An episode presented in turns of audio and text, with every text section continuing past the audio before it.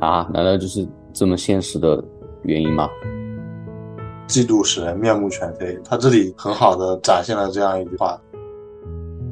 他就是看他诚不诚实呀，故意问的。该隐离开了神之后，人就相当于是活在一个没有神的世界里面，没有拘束的、没有标准的世界里面，他们就开始以人的力量开始发展各种各样的东西。就告诉你啊，出了伊甸园就是这么混乱的场面。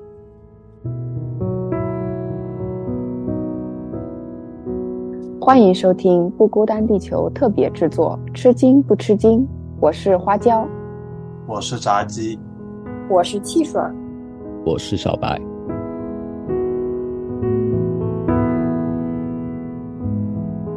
欢迎来到《吃惊不吃惊》。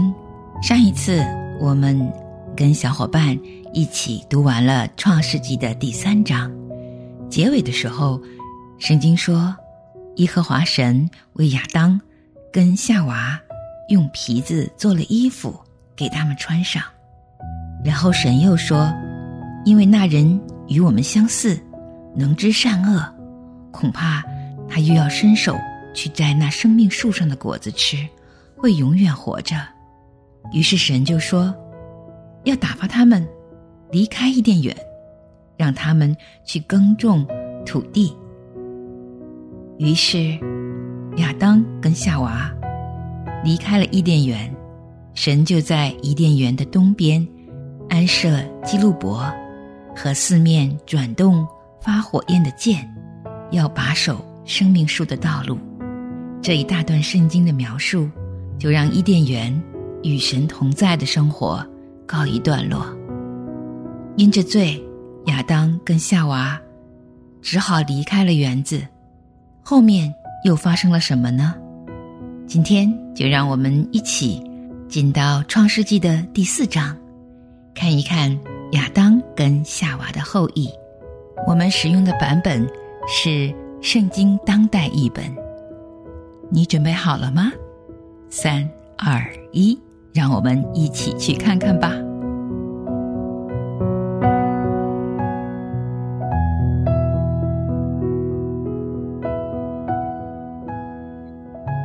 亚当和他妻子夏娃同房，夏娃便怀孕，生了该隐。他说：“耶和华让我得了一个男孩。”后来夏娃又生了该隐的弟弟亚伯。长大后，亚伯做了牧羊人，该隐做了农夫。到了收成的时候，该隐把地里的出产当祭物献给耶和华。亚伯也把羊群中头生的羊及其最肥美的部分献给耶和华。耶和华悦纳亚伯和他的祭物，却不悦纳该隐和他的祭物。该隐便非常恼火，面带怒容。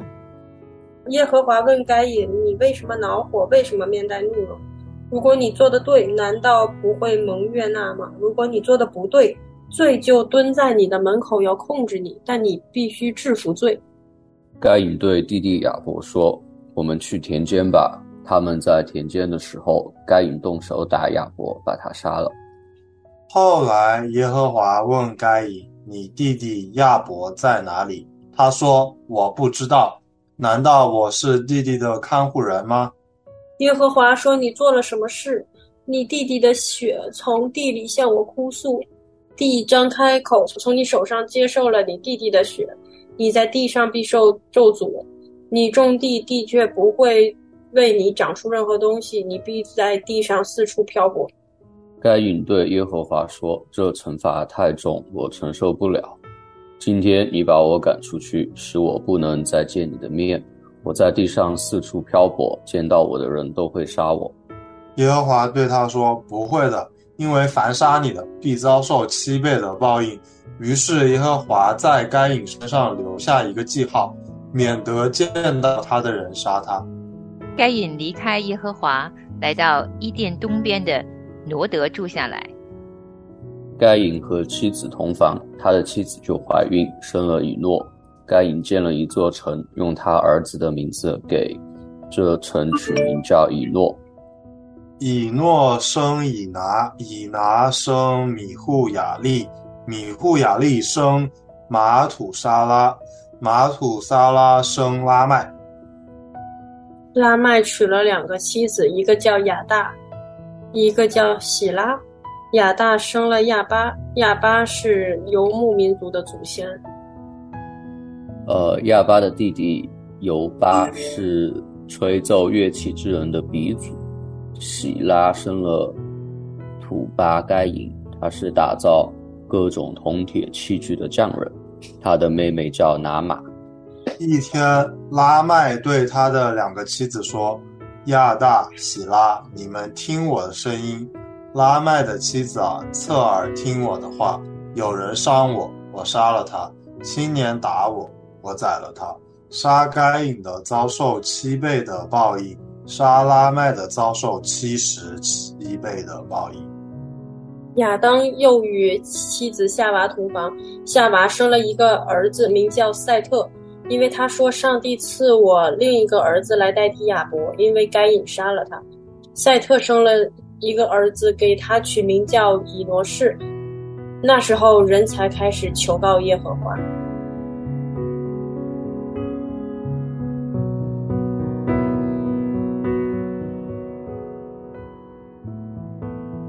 大家好，欢迎来到这周的吃惊不吃惊，我是炸鸡，我是汽水，我是小白，我是梦远，我来客串花椒的角色，他今天在上课，所以不能来。上周我们查完查到第三章，说到，呃，亚当和夏娃因为犯了罪被神赶出了伊甸园。这周我们将继续接着查这个创世纪的第四章。圣经开始讲这个亚当和夏娃离开伊甸园之后他们的生活。首先看到的就是他们开始繁衍后代了，然后他们有了第一个孩子叫该隐，后面又有了。他的弟弟亚伯，然后我们也看到说，印证上次的经文，人要开始自己劳作才能得到食物，所以他们开始有了这个放羊、牧羊的工作，也有了这个种地的工作。然后后面我们看到说，该隐因为耶和华不愿了他的祭物，他非常的恼火，面带怒容。你们觉得他为什么在这里很生气呢？他为什么在这里献祭物？是吧？他为什么在这里很生气？我觉得汽水那问题也挺好的。为什么献祭物呢？就第三节，他们收成了，为什么要献祭物呢？也没没得说前后文。你们觉得呢？第三节、第四节说这个祭物是给谁的？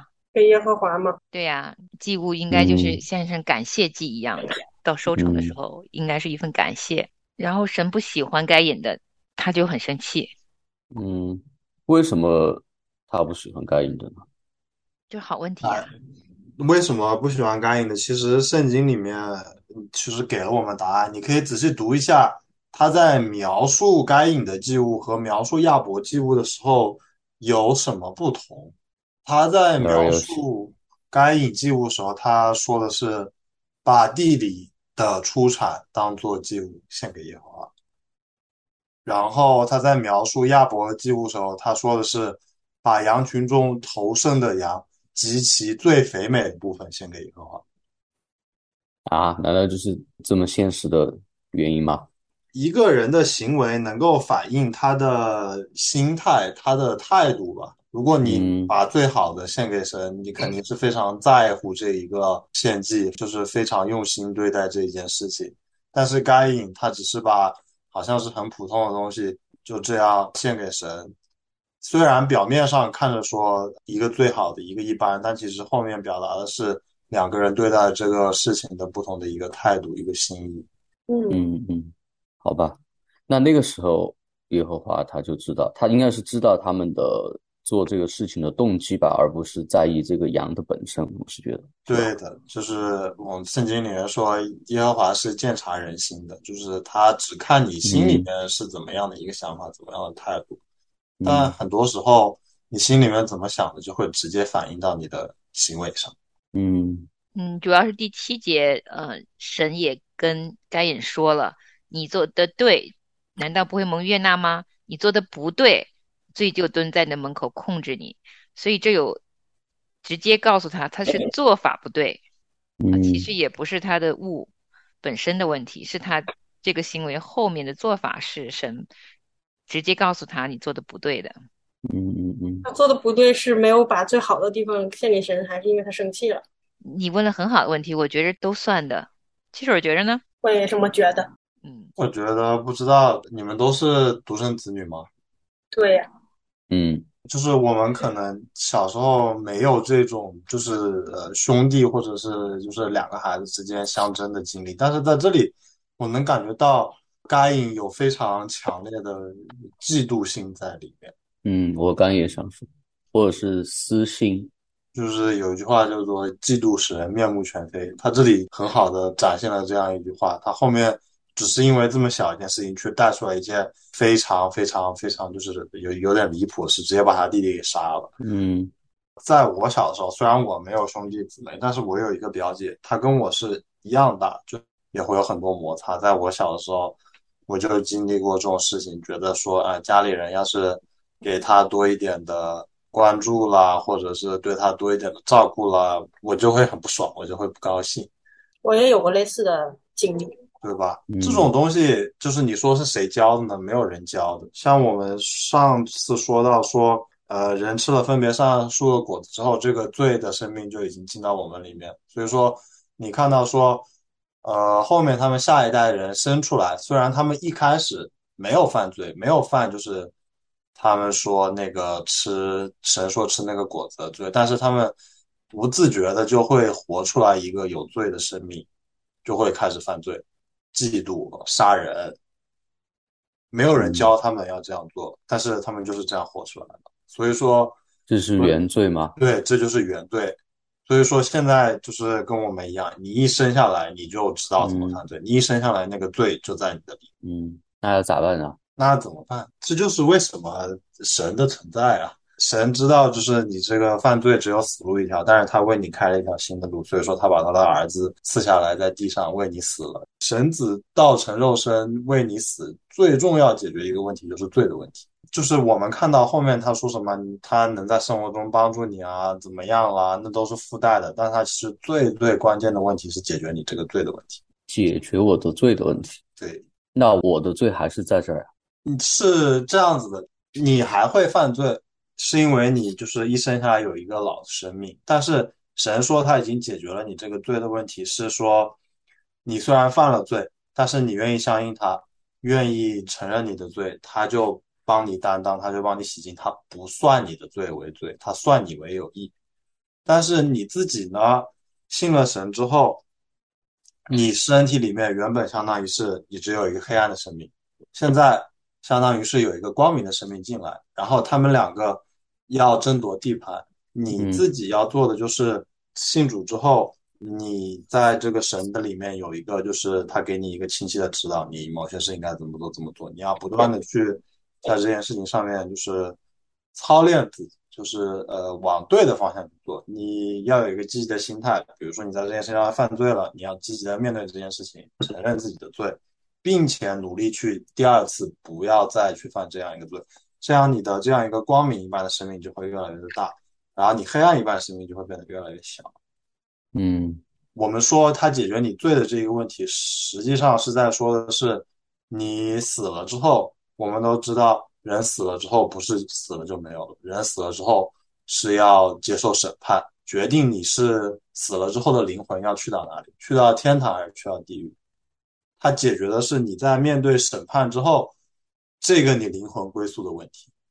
嗯不过我有个问题在这儿哈，你看我们，我记得第三章咱们结束的时候，上帝是把亚当赶出了伊甸园，然后呢让他去开垦土地嘛，把他赶走以后呢，还派遣了天使守在伊甸园的东边儿，就是不让他们再回到园子里去了。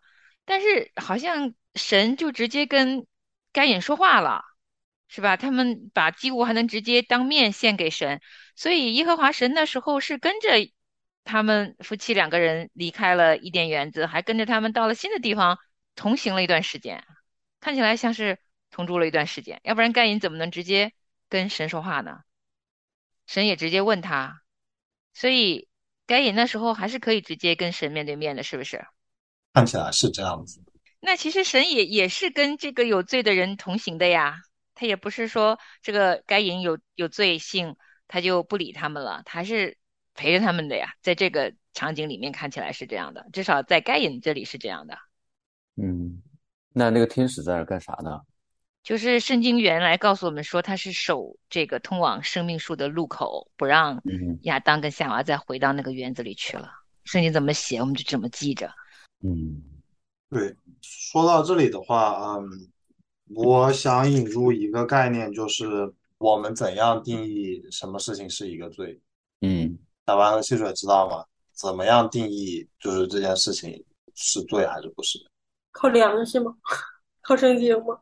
良心算是一很重要的一个。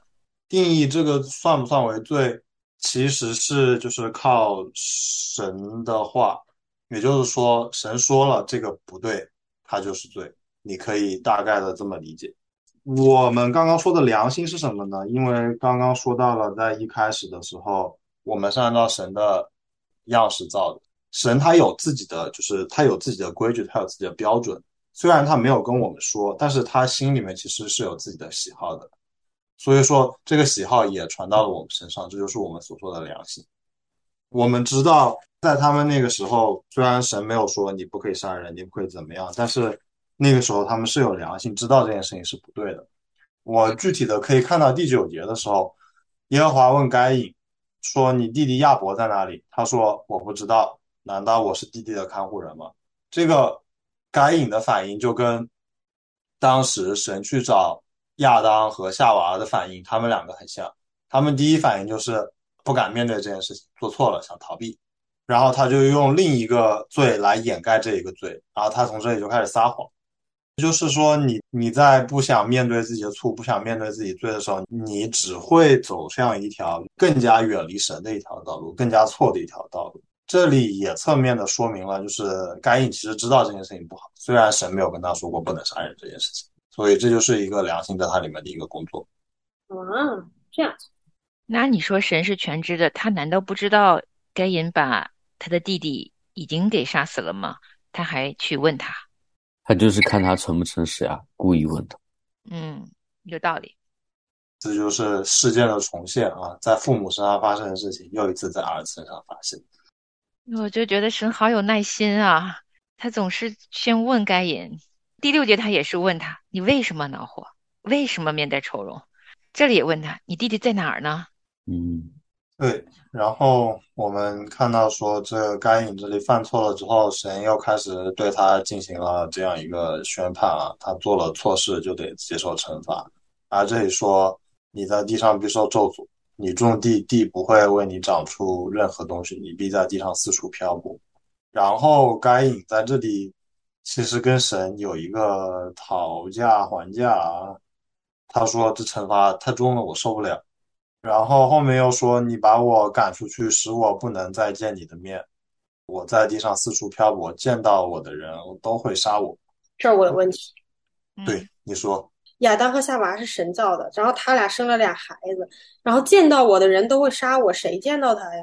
这个问题其实我们也问过。对于这个问题，我们普遍的理解是，亚当和夏娃不只生了他们两个孩子，亚当和夏娃生了别的孩子，但圣经里面只是具体的描述了他们两个孩子，并且剩下的孩子不一定全是跟亚当、夏娃生活在这里，因为我们刚刚聊到说亚当和夏娃生活在这个地方，其实是有神同在的地方，神跟他们一起生活的，他们生了别的孩子，四散到全地上去了。所以说离开了这里的话，他地上有有别的他们的孩子，见到我的人都会杀我。这个就好像是你知道，就是该隐在这里做了一件不好的事情，他就好像是被家族里面人通缉了一样。而且我们后面也知道哈，在那个上古时代的人，活的岁数都是好几百岁。在该隐这里所说的别的人，也包括后来他可能还遇到其他的，在他后面出生的人，就是现在已经有的人，还未来将来可能出生的人，都是他可能会遇见的人。好几百岁嘛，不是说以前的人活的没有现在的人长。很快我们会读到最长寿的一个人是九百多岁，很快很快我们会读到，真的那个时候人在洪水之前人是可以活好几百岁的。那以前不是考古挖出来的那些人说骨龄没有什么多长什么的，那都是啥？就是你考古能挖出来的东西，已经是就是很后面人的寿命已经被大大消解。洪水之后，对，就是世界之前是有发生一次洪水，基本上所有的人除了一家之外都被毁灭了，就是有这么一个故事在这里，后面会查到。然后神在这里面对他的这样一个，相当于是讨价还价求情吧。其实也可以看到，就是虽然他们做了很多错事，但是神还是很爱他。然后神给他身上留了一个记号，免得见到他的人都会杀他，就相当于是。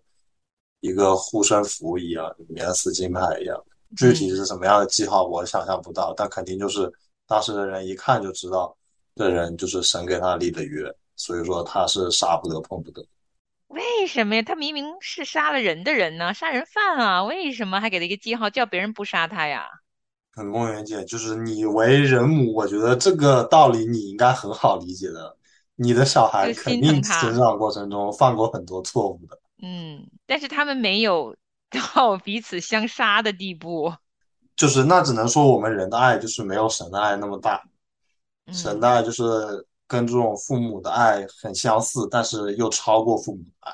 嗯，我是真的觉得他对该隐挺好的，而且该隐挺他胆儿挺大的，他面对着神，他可以讨价还价，不太能想象该隐是什么样的勇气，能够在杀完人以后。还能跟神这么说话，而且神那么怜悯他，还竟然真的给他留了个记号在身上。我就觉得挺费解的是，你看他后面甘隐生了谁，谁生了又又生谁，这都写的清清楚楚。那为啥之前那些他妻子哪来的，那杀他的人都哪来？这咋不写上呢？好困惑呀！这里开始记述了呃该隐的好几代子孙的名字啊是。在圣经里面写作的一个手法，就是常常我们会看到像家谱、族谱这样子的记录方法，挑了这个重要需要记录下来的人写在这里了。对，圣经里面，就像你刚刚说的，有很多人是他可能带过了，但是只有一只有一一小部分人他是族谱，还有他的什么生平来历会仔细的写，这都是经过挑选，所以说很多人就是没有写出来。OK，就这样呢。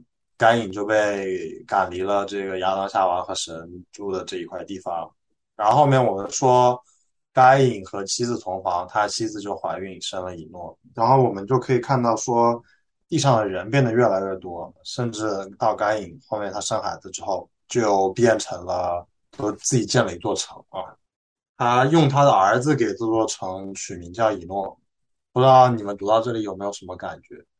就把这城给他儿子呀，对呀，也很爱他儿子，为他儿子立名。对我读到这里的时候，我有一种感觉，就是甘颖给我一种就是那种呃土豪老板的感觉，你知不知道？嗯，他感觉就是自己很行，很有能力，然后什么自己多金什么之类的，甚至就是霸气的要把自己的儿子名字取一座城，挺霸气的，肯定不容易的。他们大部分都是农夫嘛。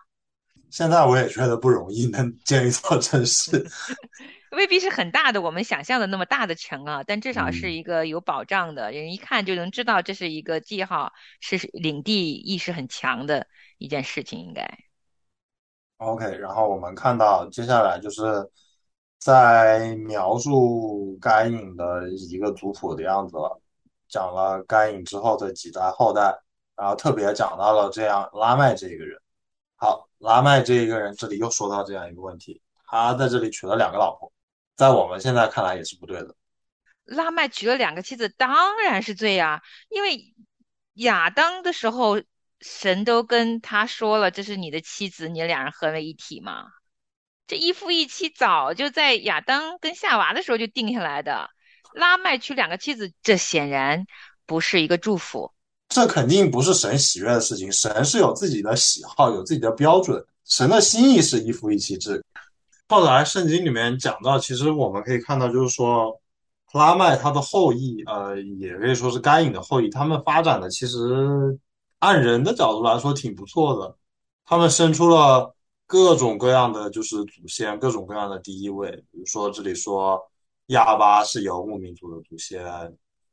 尤巴是吹奏乐器之人的鼻祖，然后土巴该隐他是打造各种铜铁器具的匠人，这样子。我说，按照人的角度来说，他们的家族发展的很大，并且很昌盛，这也是就是一种怎么说呢？我看待这个问题是，从他吃果子来说，说的是人有了自己的判断，就是自己判断善恶的意识。然后特别是分界线是在该隐离开了神之后，人就相当于是活在一个没有神的世界里面，没有拘束的、没有标准的世界里面，他们就开始以人的力量开始发展各种各样的东西。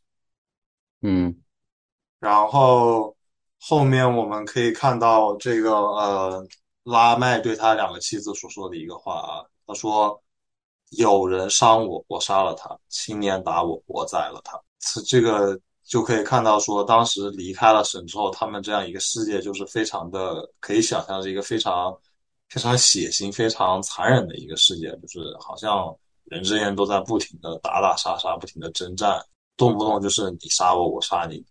然后后面他还说了一句：“杀该隐的遭受七倍的报应，杀拉麦遭受七十七倍的报应。”这一个话说的就好像是跟神对该隐立的那样一个约一样。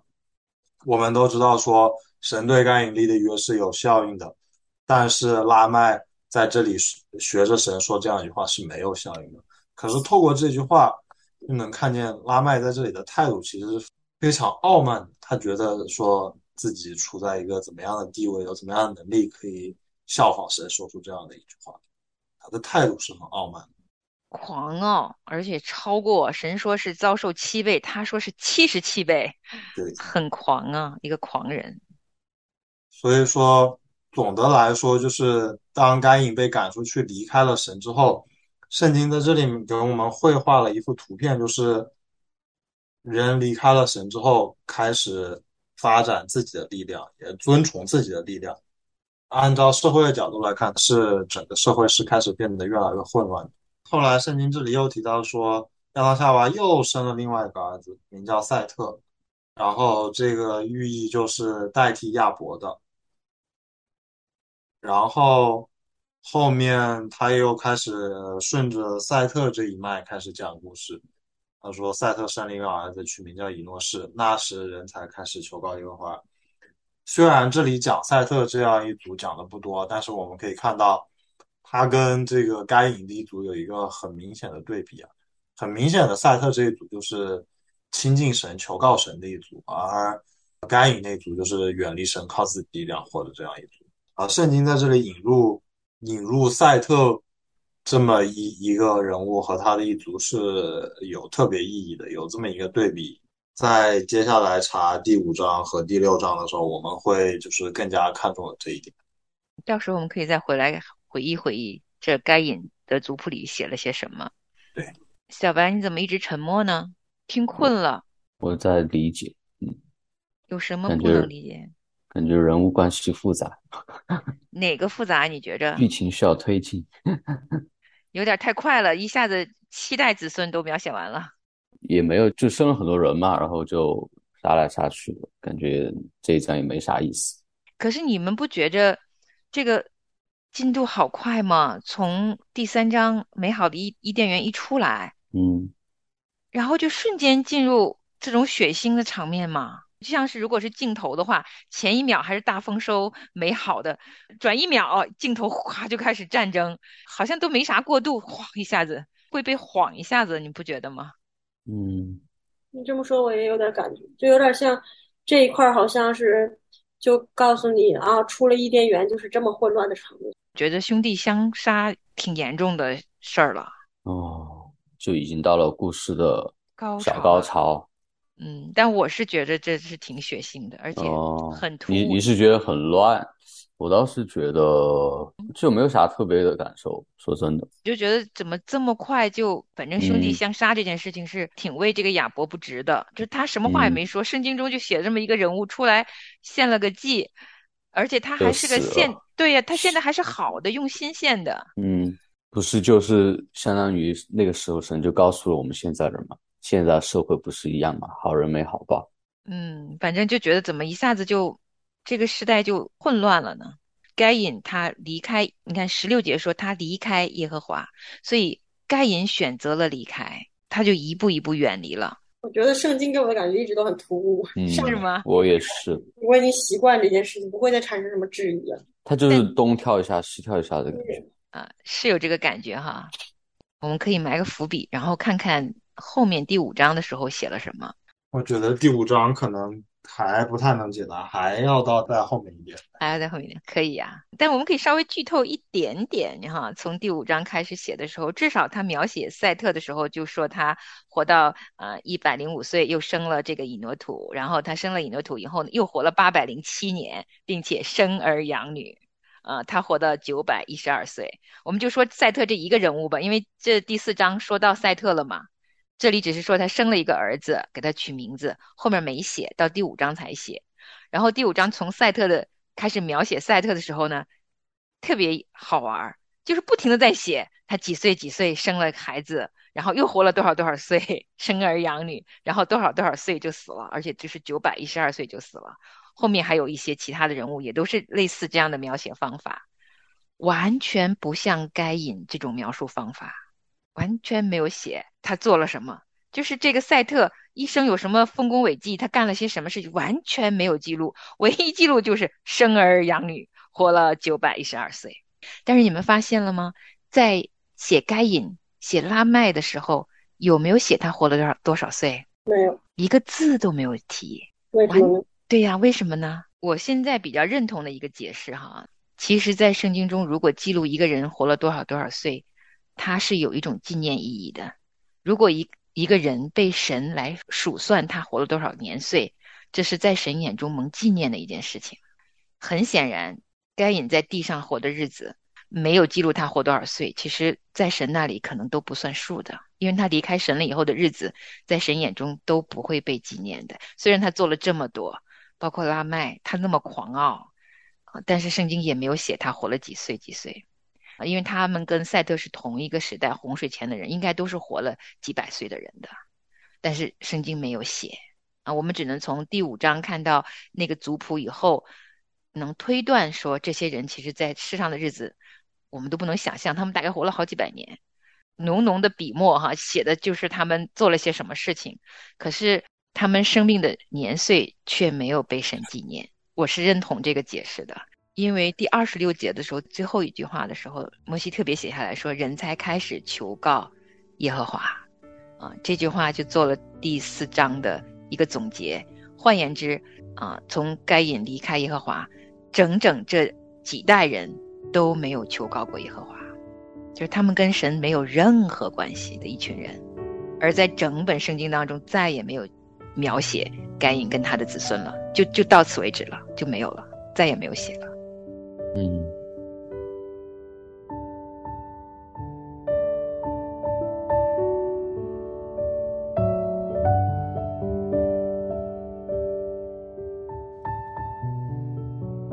亲爱的主耶稣，谢谢你，你的话语立定在天，从未改变，让我们今天有机会。可以看见亚伯他献上最美的祭物的时候，你是如何悦纳他；也让我们看到，当该隐一次一次做错事的时候，你用怎样怜悯的心肠保全他的性命，给他一次次的机会；也让我们看到，该隐的后裔因为远离了神，就按着他们自己所思所想去生活，虽然。看似有各样的成就，然而他们手中所做的一切都没有蒙你的悦纳，也不蒙你纪念。你让我们看到，你是多么渴望人可以像赛特跟他的后裔一样，全心依靠、全心信赖、全心求告你，亲爱的恩主。你将这些鲜活的人物一个一个摆在我们的面前，就求你的灵来。打开我们心中的眼睛，让我们看到你话语的奇妙，让我们看到你真理的光，让我们愿意来到你的面前，认我们的罪。我们知道，每个人的生命光景里都有亏缺你荣耀的地方，求你的恩典临到我们不孤单的每一个小伙伴，也临到我们不孤单的每一位听众。因着你的恩慈怜悯，我们愿意悔改归向你。愿你的话语成为我们生命的粮食。我们悔改归向你的力量，谢谢你的爱永远长存。愿我们全心全意来敬拜、赞美你。奉主耶稣基督的名祷告，Amen。每当我无力前进，开口呼求你名，你总是我从心的力。每当我缺乏信心，无法面对自己，你安慰我，赐下平静。生命中多少混乱，多少声音，你话语领导如晨光降临，让我将焦点转向你，不再坚持我自己，专心仰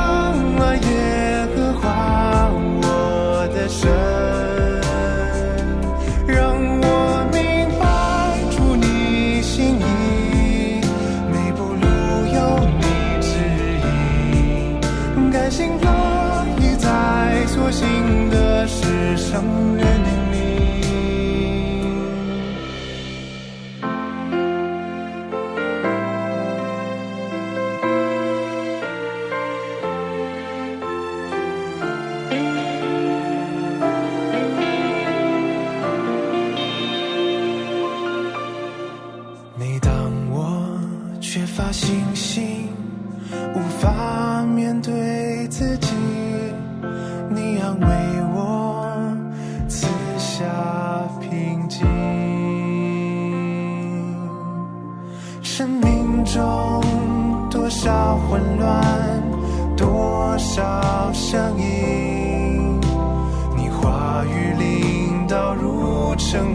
光